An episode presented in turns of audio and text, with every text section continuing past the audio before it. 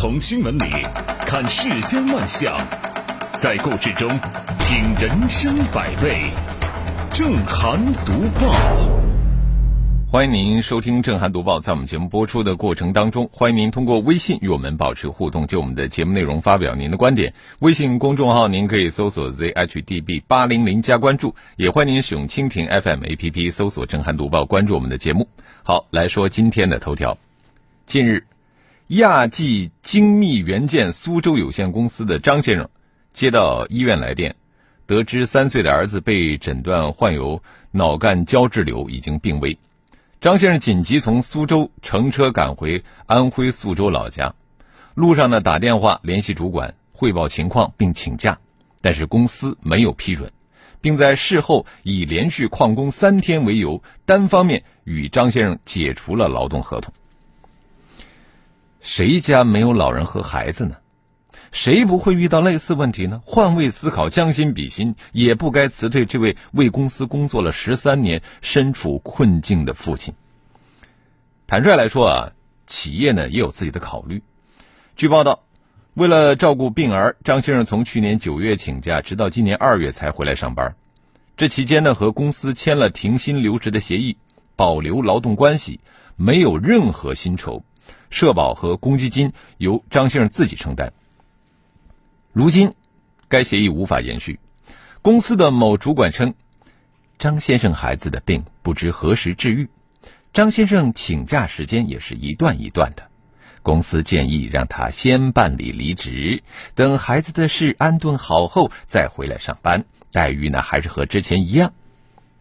但是这样的说法是经不起推敲的，就不能不让人怀疑公司在玩套路，开了一个空头支票。既然事后可以回来上班，而且待遇不变，为什么不延续之前停薪留职的做法呢？孩子重病在身，张先生急需救命钱，一旦丢了工作，无异于雪上加霜。公司不是慈善机构，为自身利益考虑呢，本来可以理解，但是如此不近人情，难免让人心寒。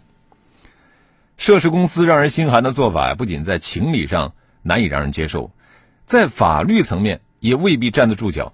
首先啊，公司既然之前签订了协议，承诺保留劳动关系，那么就应该严格执行。怎么能够等到张先生因为儿子病危请假，又突然翻脸食言，不承认协议有效呢？再说，按照劳动合同法的相关规定，劳动者严重违反用人单位的规章制度，用人单位可以解除劳动合同。但是张先生是因为儿子病危请假，没有获批，被迫旷工。是否适用于严重违反规章制度的情形，这是存疑的。毕竟，公司方面明显是机械的执行相关考勤制度。值得一提的是啊，在此前的为父奔丧遭辞退的纠纷中，当事人强行休假被辞退，而不管是劳动仲裁还是法院的一审、二审，都是支持当事人诉求的。最后判定涉事公司对违法解除劳动合同的行为进行赔偿。那么，这个案例其实在提醒人们。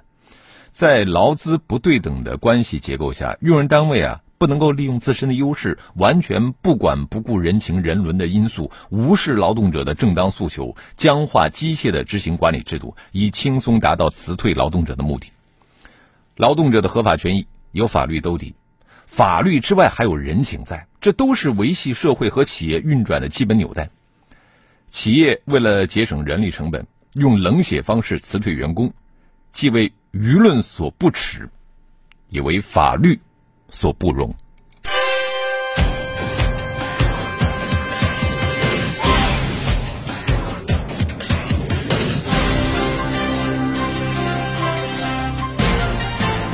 这里是正涵读报。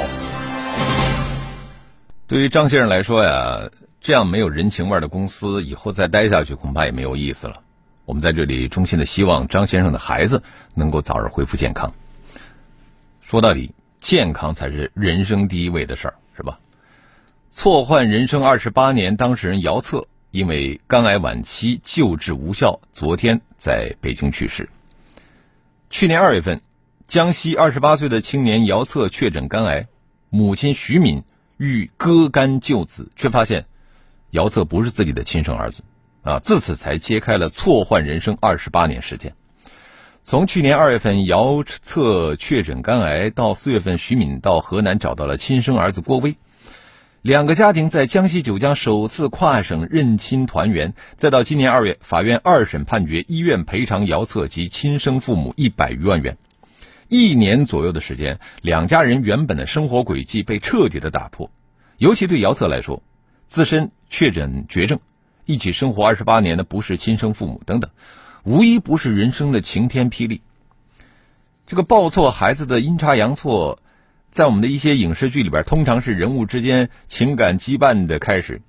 经典的韩剧《蓝色生死恋》里边。因为哥哥弄错妹妹摇篮上的姓名牌，而和这个假妹妹产生了一段刻骨铭心的爱情，赚得观众无数眼泪。但是回到现实生活中啊，当有一天得知身边朝夕相处、熟悉的不能再熟悉的亲人，竟然是毫无血缘关系，而不知道远在何处的一家陌生人才与自己骨肉相连，这种经历无疑是对两个家庭的毁灭性打击。毫无疑问。小小的纰漏，甚至是无心之失，都会像蝴蝶扇动翅膀一样，掀起事关两个家庭命运的飓风。避免这种情况发生，医院呢肩负着不可推卸的重要责任。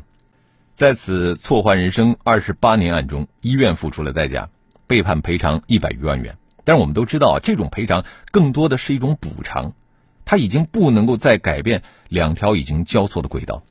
在我们国家有关医疗机构新生儿安全管理制度中提到，新生儿住院期间需要佩戴身份识别腕带等等。但如果说信息出错，或者是在佩戴检查的时候腕带取下弄错了，也有可能造成婴儿被错报或者是错领。所以说呢，不论医疗水平是否进步，医院严格规范管理制度，医护人员用心负责的态度始终不能少。姚策的故事啊，写上了句点。但是他的经历也告诉人们：愿不再有无辜报错的孩子，不再有无奈错换的人生。这里是正涵读报。这个有的错误等发现的时候已经晚了，有的错误啊就是太明显，根本逃不过群众雪亮的眼睛。日前，一部名为《日不落酒店》的电影上映，引发吐槽声一片。在这部电影的海报里边，风头无两的沈腾占了三号位，在两名男女主演下边，赫然写着“特别出演沈腾”。结果呢，进了电影院之后啊，观众发现，沈腾饰演的是来自外星的纸片星人，他的主体就是一块人形立牌，所有的镜头凑在一起，还不到两分钟的戏份，没有台词，也没有真人现身。这鱼翅捞饭里终于吃出了那个叫鱼翅的厨子。日不落酒店为了忽悠观众，遮羞布都不要了呀，伤害性很大，侮辱性极强。对此呢，这电影导演刘俊萌还发了一篇比较长的道歉信。但是这个事情引发的舆论漩涡并没有消失。我们说电影啊，它也是一个商品。虚假宣传是违法的。根据广告法的规定，广告以虚假或者引人误解的内容欺骗、误导消费者的，构成虚假广告；商品或者服务不存在的，或以虚假或者引人误解的内容欺骗、误导消费者的其他情形，都是虚假广告。明明就只是一个纸片人啊，连假唱都算不上，怎么敢明晃晃的打出广告，说什么沈腾特别出演？这不是欺诈是什么呢？之前辛巴家的燕窝里边没有燕窝，已经被重罚了啊！这次打出沈腾特别出演的电影里边没有沈腾，而且现在的电影动辄千万级、亿万级的票房，涉案金额可以说是特别巨大，这难道不该重罚吗？对于这种欺诈消费的行业行为，监管部门应该出来走两步，给一个明确的说法。这里是正涵读报。说了沈腾，咱们再来说的是刘涛和杨幂。近日啊，刘涛主演的《大宋宫词》开播，这个剧集本身呢没有激起多少浪花啊，因为反响太差啊，豆瓣评分非常的低。倒是这个刘涛的一场沐浴戏出了圈画面里边，刘涛坐在这个木桶里边沐浴，被部分网友质疑胳膊太粗、肩膀太宽，没有纤纤玉手的美感等等，甚至有人吐槽说：“好壮士啊，不看脸以为是个男的。”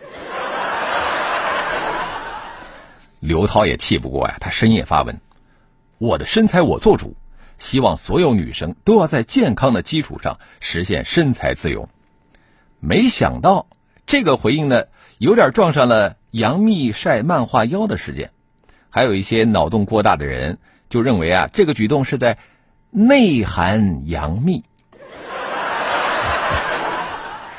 日前呢，杨幂在社交账号上发布了一则动态，这个上半身呢趴在地上，呃，下半身翘在椅子上，露出了纤细的小蛮腰，附上的文字是“参与漫画腰挑战”。图片引发了不少人反感，指责他制造女性身材焦虑，迎合白瘦幼审美。这个事件以杨幂删文道歉结束。漫画妖与健康无异，社会用苛刻的眼光审视明星也没毛病啊。可是吊诡的是什么呢？前脚骂完杨幂秀身材加剧女性焦虑，后脚又骂刘涛没有身材，这不是？妥妥的双标吗？可见呢，反身材焦虑在口号之外，并没有真正从精神上为女性松绑解缚。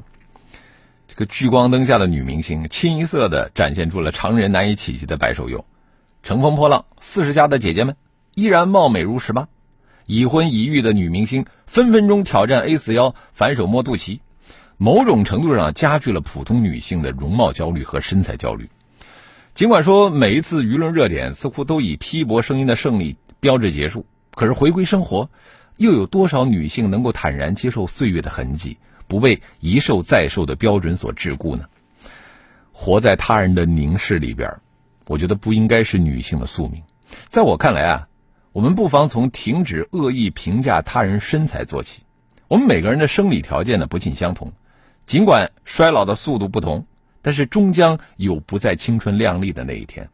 今天我们不去苛责他人，就是明天放过自己，是吧？用实际行动啊，打破白瘦幼的审美魔咒，才能够让更多的人学会欣赏不一样的美。当女性的魅力可以脱离身材容貌，回归到品质和精神；女明星的魅力可以脱离颜值，回归演技和付出。或许等到那一天啊。身材和容貌的焦虑才会停息。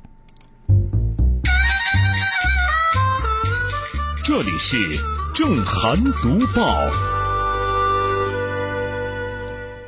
输出恶意，迟早会回报到自己的头上。天道好轮回，你见他饶过谁呀？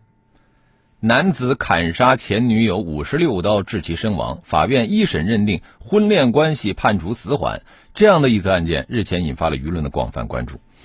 在这个案子里边呢，南充中级人民法院对男子犯罪情节恶劣性的认定和公众的判断呢是相符的。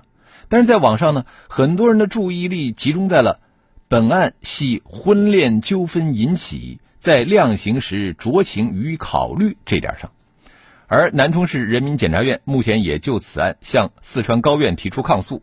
认为南充中院的一审判决认定事实错误，适用法律不当，量刑太轻。在很多人专业人士看来啊，涉事男子曲某被酌情处理的判决结果，跟他的罪行之恶劣程度并不平衡。为什么会有这样的一种判断？一小段广告之后，我们继续来说。阳光打在你的脸上，温暖留在我们心里。新闻会过时。声音转瞬即逝，甚至信任也会偶尔消弭。只有真实真诚，才把我们的心灵联系到一起。评论不空谈，执着不偏激，理性不麻木，脆弱不沉沦。日子在交织着泪水和欢笑中匆匆流逝，日子也在交织着担忧和希望中匆匆走来。正涵读报，好，欢迎回来，这里是 FM 一零四无锡经济广播正在直播的正涵读报。在广之前，我们说到了这个南充法院呃，法院审理的一个男子砍杀前女友五十六刀致其身亡啊，法院一审认定婚恋关系判处死缓的这样的一个案件，引发了舆论的广泛关注。事实上，在死刑的适用政策上啊，我们国家实行的是保留死刑、严格控制和慎重适用死刑。刑法规定，死刑只适用于罪行极其严重的犯罪分子。对于应当判处死刑的犯罪分子，如果不是必须立即执行的，可以判处死刑，同时宣告缓期两年执行。但不是所有涉及婚恋纠纷的故意杀人案件都得从轻处理，正如不是所有这个认罪认罚的都得从宽一样。最高法后续发布的指导性案例，我们可以看出，因为恋爱婚姻矛盾激化引发的故意杀人案，被告人犯罪手段残忍，论罪应当判处死刑。而一审判决书认定，说这个被害人顾某没有任何过错，被告人曲某未作赔偿，没有取得被害人家属谅解，被告人主观恶性大，不是激情犯罪，而是提前策划，这些情节足以支撑情节极其恶劣的定性。现实当中，因为婚恋情感因素或者邻里纠纷引发的杀人案件并不少见。这里边是否该从轻处罚，还得综合的主客观因素来看待，而不是只要是涉及到婚恋邻里因素就一律对凶手从轻发落，否则就会陷入机械执法的可能。这些都是很考验司法分寸的拿捏，而恰恰这样的分寸拿捏，关乎到正义的实现与落地。好，接着我们来看一看微信平台啊，西门说了，旧社会的地主都没有这么黑。苏源说：“对一个十三岁呃十三年的老员工，竟然如此苛刻，这样的公司，即便是能够创造社会价值，也得不到人心。”范贝宁说：“都是上有老下有小的成年人，呃，这种事情都不能请假，那就是压榨劳动力的资本家了。”土豆说：“公司做大了，时间做长了，要记得自身有社会责任。”姚珊珊说。呃，真是替这个他的养父母抱屈，二十八年的时间精力啊，还有爱，换来人财两失一场空，临了连一句好话都没有捞着。穆林西说很同情，虽然是陌生人这么年轻，养母要割肝却救不了他，亲妈也救不了，希望下辈子好好的。钦州曼语说，这演出是真真正正的特别演出啊，惊不惊喜，意不意外？神采飞扬说：“我可以理解为沈腾特别出演了海报吗？”丁丁猫说：“我寻思着那些为身体焦虑的，还不是一口一口吃出来的吗？你吃东西的时候怎么就不焦虑呢？看到人家身材比你好，你又开始酸了。”啊，这个话呢，我不太同意啊。就是有的人的胖，他是一口一口吃出来的；但是有的人呢，喝水都胖啊，这是体质问题。呃，林小子说了。我感觉有点像学霸发了一张成绩单，然后学渣怒了，觉得在羞辱自己。你倒是自己再努努力啊！光焦虑不付出行动，你还不是一个学渣吗？呃，还是不能这样理解啊！咱们对这个呃身材稍微胖一点人要多一些善意啊，因为自己也会有可能要胖的一天，或者说也有老的一天。好，我们欢迎更多的朋友可以就我们的节目内容来发表您的观点。微信公众号您可以搜索 zhdb 八零零加关注。我们继续来读报。近日，重庆一保姆抱摔长过四十天女婴事件引发了人们的关注。据报道，该保姆在照顾孩子的过程当中，不断的摇晃孩子，将孩子向上抛，并且殴打孩子。这个新闻呢一经扩散，引起了广大网民的震惊、愤怒和反思。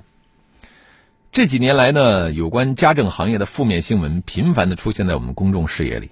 你比方说，杭州保姆纵火案，江苏保姆闷死老人，啊，这些家政从业人员践踏法律、无视他人生命，引发了社会的不稳定，同时也降低了公众对家政行业的信任度。家政行业经过长期发展，已经具备了一定的规模和成熟度，为什么乱象屡禁不止？这个背后的原因呢，值得我们思考。国内的家政服务信用体系现在是不健全的。你看，现在寻找家政人员，无论是你找熟人还是找陌生人，作为雇主，他其实都没有办法清晰的知晓这个被雇者的个人信息。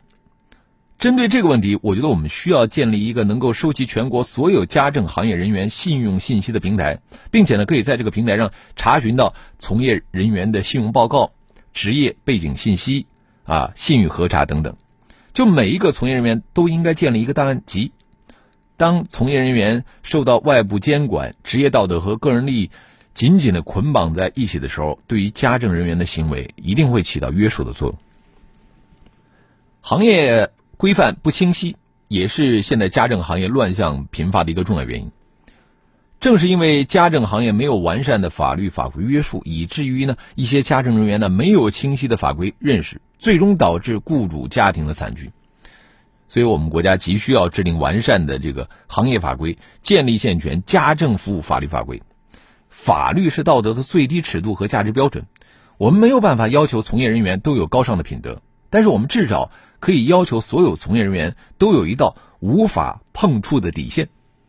当整个家政行业以全新的面貌出现在公众面前，有关保姆虐童伤人的报道，我想就不会再出现在公众视野里了。好了，今天的震撼读报就说到这里，感谢您的收听和参与。更多的交流，请您搜索微信公众号 zhdb 八零零加关注，也欢迎您使用蜻蜓 FM APP 搜索震撼读报。关注我们的节目。